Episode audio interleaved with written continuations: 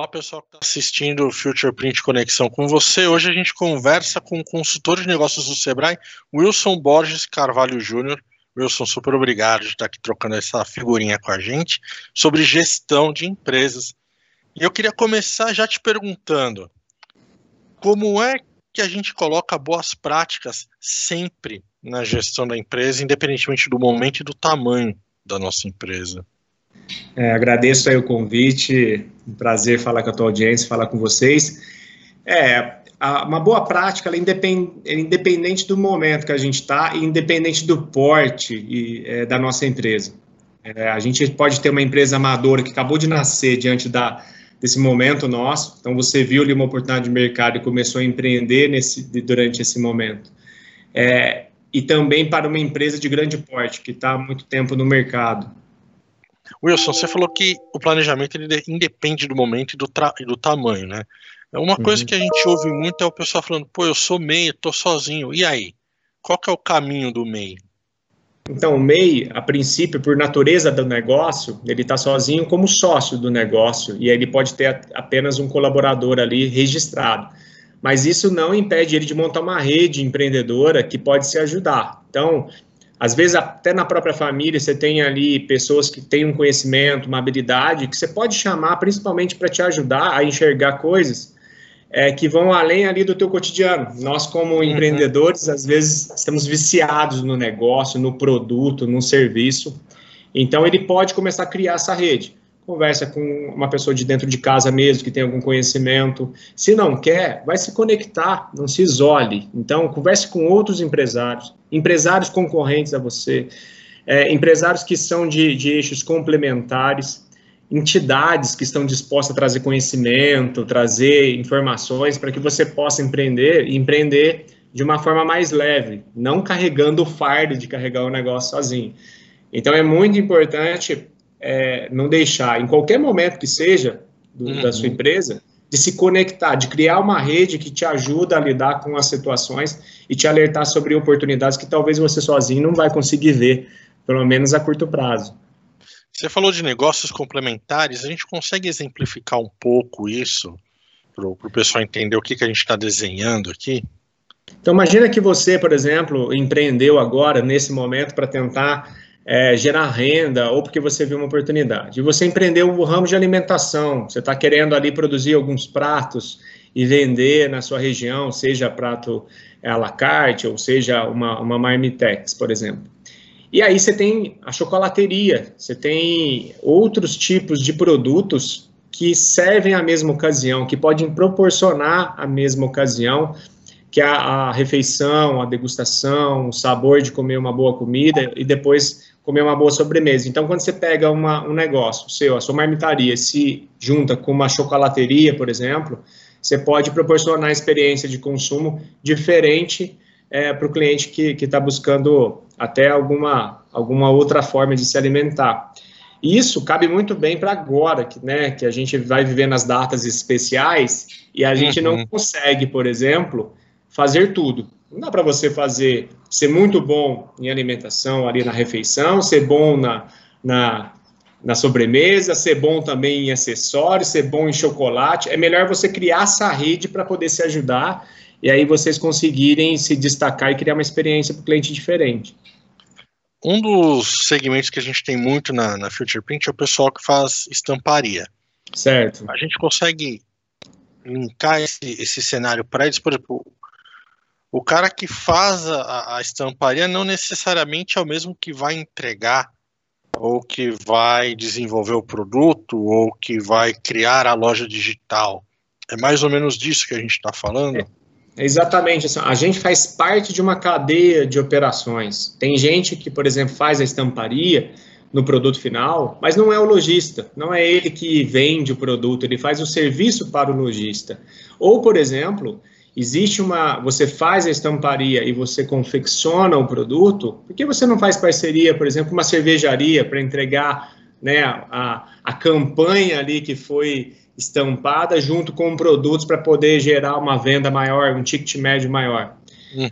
O, o que a gente não pode fazer é entender, entender que o nosso negócio, a forma como a gente já vinha empreendendo, é a forma como vai fazer a gente ir lá no futuro. É, Para chegar lá, a gente precisa aprender coisas novas, praticar coisas novas. E eu costumo dizer: se for para errar, erra rápido, erra barato, para você mudar, né? Pivotar a direção aí do seu negócio. Então, eu acho que é exatamente isso. Crie uma rede, entenda que você faz parte dessa cadeia da estamparia quem mais está nesse mundo? Né? Às vezes você não é só estampa, você tem condição de ser o líder do teu mercado, você pode inspirar entregando conhecimento, você pode, além de fazer estamparia, dar dicas para quem quer empreender neste segmento. Então, a gente tem uma característica, Tiago, de quem empreende, quem geralmente empreende e, e, e começa a tra é, traçar essa trajetória, ele não esconde tudo a sete chaves. Pelo contrário, ele começa a compartilhar. E ao contrário do que as pessoas acham que você está ajudando um concorrente, você conhece, começa a ganhar autoridade no mercado para poder se firmar nesse mercado. Exato. Então, compartilhar, colaborar, co-criar com o fornecedor, com o cara da indústria, com o teu cliente, é uma boa forma de você praticar essa gestão, que é a gestão que, tá, que, que se adapta a esse século XXI, esse, essa nova forma de gerir negócios. É, é uma gestão mais colaborativa, mais parceira, por assim dizer? É, ela, ela é de construção, ela não é só de competição. É lógico que a gente tem que ser bom no que, que a gente faz. Sim. Mais quando você fala qual é sua, o seu diferencial, o pessoal fala, ah, qualidade. Não, a qualidade já é a tua obrigação. É, eu não né? quero é sine qua non, como diz. Não quero nenhuma estampa aqui que eu vou lavar, por exemplo, um material e a estampa começa a sair ou um uhum. produto que eu, que eu recebi esse serviço e, e eu não consigo é, usar esse serviço com durabilidade. Então, é, isso já é uma condição para você entrar no mercado de hoje. Agora, se aliar, pensar diferente, usar a criatividade, a criatividade às vezes não está só dentro da tua empresa, está em se conectar com outros nichos de mercado para você encontrar oportunidades, entendeu? Uhum. Então é mais ou menos nessa linha. Quando a gente fala de diferencial, não é nenhuma ciência de foguete. A gente pode falar de coisas é. simples, do tipo, qual que é o seu diferencial? Eu entrego na sua casa sem frete, eu entrego rápido na sua casa sem frete. É, coisas simples. É, é mais, é mais próximo. Eu falo que a inovação que gera valor, que cria diferencial, ela é mais simples do que a disrupção. A disrupção é isso. A gente andava a cavalo e em carros, e aí vem alguém, cria um avião e fala: olha, a forma de locomoção sua agora não é mais terrestre, ela vai ser no ar. Então, isso é uma disrupção. O que o Elon Musk está fazendo agora é uma disrupção. Agora, o teu cliente talvez não precisa disso. O que ele precisa é, por exemplo, a forma como você se relaciona com ele, o jeito que se aborda para venda, que se apresenta produto. Será que se você mudar um pouquinho, é, transformar isso, fazer isso de, algo, de uma forma diferente, usando vídeos, usando postagens, é, às vezes surpreendendo, fazendo uma vídeo igual a gente está fazendo aqui. Isso cria valor, porque se criar valor, criar impacto diferente, você criou uma inovação e principalmente centrada naquilo que é importante para o cliente e não para o empreendedor. Uhum. Geralmente a gente molda negócio pensado com o nosso feeling, com a estocagem de conhecimento que a gente tem, mas às vezes a gente esquece de ir lá e validar isso como cliente. E a gente fica tentando forçar aquela maneira de, de se relacionar com ele como a melhor maneira, ou a melhor forma de divulgar, ou a melhor embalagem. Inverte isso, coloca o cliente no centro das coisas, cria essa proximidade com ele, entendeu? Não colocar, é, ao longo aqui da nossa conversa, já você falou duas coisas que me chamaram muita atenção não colocar o cliente no centro das atenções e comportamentos viciosos de gestão. É, eu queria detalhar um pouco mais esses comportamentos viciosos de gestão e quais os outros principais erros que a gente tem tá. na hora de gerir um negócio. É, o vício, assim, a gente tem que dar mérito que se uma pessoa chegou até aqui com o seu negócio, é, ele fez coisas boas. Então, isso é muito importante. Então, tem a história, tem um feeling, tem o um erro e acerto dele. É, e muitas vezes a gente, no atendimento, depara com um empreendedor que precisa, por exemplo, vou dar um exemplo simples, digitalizar a sua forma de comunicação. Então, o cliente dele já está buscando soluções sobre é, é, aquele serviço aquele produto de forma digital. Às vezes não é nem no e-commerce, mas é num site, às vezes é através de um WhatsApp. E o cliente sempre atendeu fisicamente, sempre na loja, sempre por telefone, sempre só no boca a boca. Ótimo que deu certo, mas talvez não dê certo daqui para frente. Então, essa forma que deu certo, que trouxe o negócio dele ao sucesso, às vezes ele se agarra tanto a isso e o mercado já está pedindo acrescente algo mais. Continue fazendo o que você faz bem, mas acrescente algo mais e ele está amarrado aqui. Outra forma, por exemplo, que a gente identifica, na gestão. Olha, existe uma coisa no comércio que o pessoal fala muito assim: quanto que você teve de lucro? O cara fala assim: eu tive 100% de lucro. Ah, eu tive 200% de lucro, 300% de lucro. Tiago, se tivesse uma empresa que desse 100% de lucro, 200% de lucro, eu não estaria no Sebrae, você não estaria no Sebrae, eu pegaria a fórmula e replicava essa fórmula. Então, o conceito, por exemplo, que a gente tem de lucro, que foi passado de pai para filho, ele precisa ser revisto, porque isso tem criado uma ilusão na cabeça dos clientes e não faz ele gerir a empresa da forma correta. Então, quando você apresenta isso, a primeira coisa que a gente vê é um afastamento. Não é possível que isso é uma, uma, uma inverdade, né? não é uma, é uma mentira essa forma que a gente pensava ser, ser de lucro. E às vezes é só isso, é só uma forma que você repetiu várias vezes, que vem de gerações e que precisa agora ser corrigida, ajustada para te levar adiante. Então, comportamentos, geralmente os comportamentos, eles ganham muito mais raízes se o empreendedor praticou e deu certo. Se deu certo, dificilmente ele quer mudar esse time que está ganhando. E às vezes não é assim, você precisa melhorar o elenco, você precisa subir o nível do time, porque o campeonato a ser jogado é diferente. Você falou aí da, do cálculo do lucro, da estrutura do lucro, qual que é o jeito certo? Para a gente não cair na inverdade da poliana. Na, na verdade, quando a gente vai avaliar o lucro de uma empresa, existe um controle chamado DRE demonstrativo do resultado do exercício.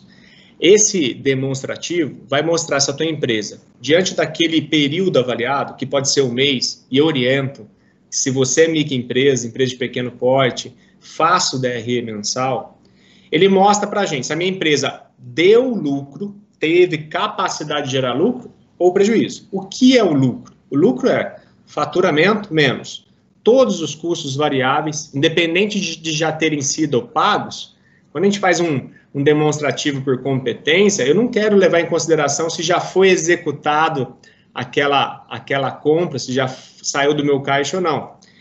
Todas as despesas de venda, afinal de contas, quando você vende algo, às vezes você paga comissão, você paga, por exemplo, taxas de cartões, você paga impostos, vai pagar no mês seguinte, mas é competente aquele mês. Então, faturamento menos custo variável menos despesa variável nos dá o que a gente chama de margem de lucro ou contribuição, que ainda não é lucro.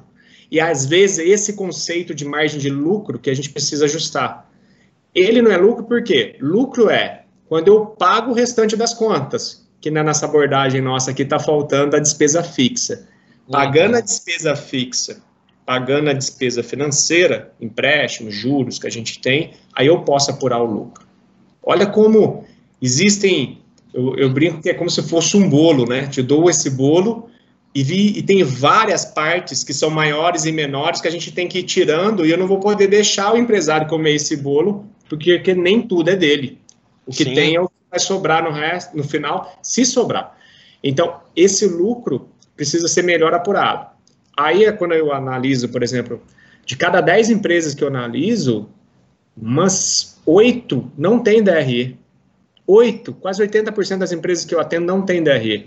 Então, como é que ele apura lucro? Não então, apura. Não apura. É Onde ele se ilude? Com caixa. Tem caixa, teve lucro. Pode ser Sobrou que o mês dele... 100 reais ali, teve lucro. É, pode ser que o mês foi muito bom, concorda?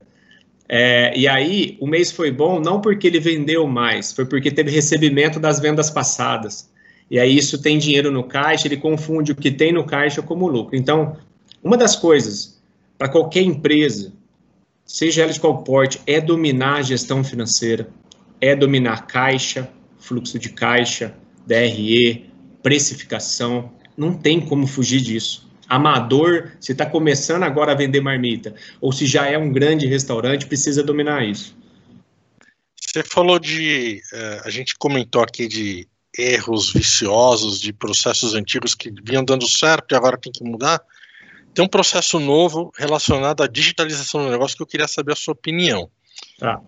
É, é muito comum, pessoal, vou criar uma conta no Instagram para minha marca. Tá.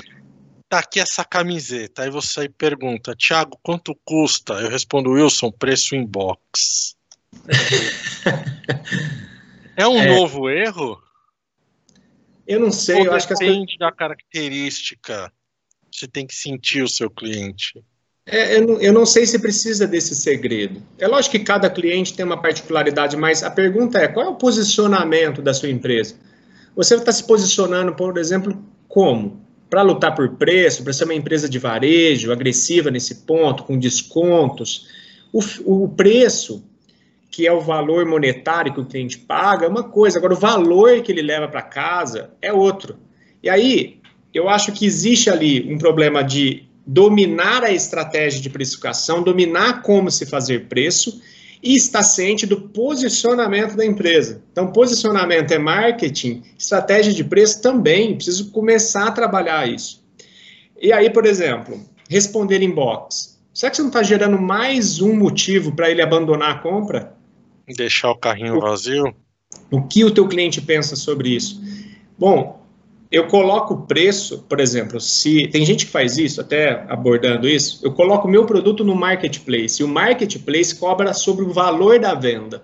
Tem gente que faz isso para driblar a regra do marketplace para poder vender. Então, olha como às vezes a gente dá um jeitinho, mas se você for para o marketplace, você tem que seguir as regras. Então, coloque preço, diminua o ponto entre ele pegar o produto e colocar esse produto dentro do carrinho de compra e fazer o pagamento. Quanto mais objeção você criar, ó, te responde inbox, aí ele manda a, a, a pergunta, aí você está fazendo outras coisas lá na tua empresa e demora um dia para responder, tchau, meu amigo. Já Nesse perdeu. mundo de hoje, velocidade, agilidade, e aí tem uma coisa que nunca vai mudar, que é a qualidade que o cliente espera no atendimento dele, isso é fator de decisão e de sucesso de negócio. Wilson, queria te agradecer pelo seu tempo, pela sua aula de gestão. Lembrar quem está assistindo a gente que lá no digital.feirafutureprint.com.br tem material sobre precificação, sobre gestão e essa entrevista que está lá, você pode assistir. Wilson, super obrigado pela sua participação. Se eu posso dar um, um recado. Claro, por favor. É, não, não se apegue ao negócio. Sei que existe um modelo de estamparia, um modelo tradicional, que a gente já vem fazendo há muito tempo, mas não se apegue a isso. É, se você não consegue mudar a forma de prestar o serviço, de entregar o produto, muda a forma como você se relaciona com o cliente. Aproxima-se dele. Ele não sumiu da sua vida, ele só criou um distanciamento. Então, não deixe de cuidar desse cliente, porque eu vou lembrar de quem se importou comigo. Então é Sim. é importante a gente não esquecer essa linha aí e acabar cuidando do nosso cliente. Estaremos lá no evento tentando aí levar valor para os clientes de vocês. Muito obrigado pelo convite.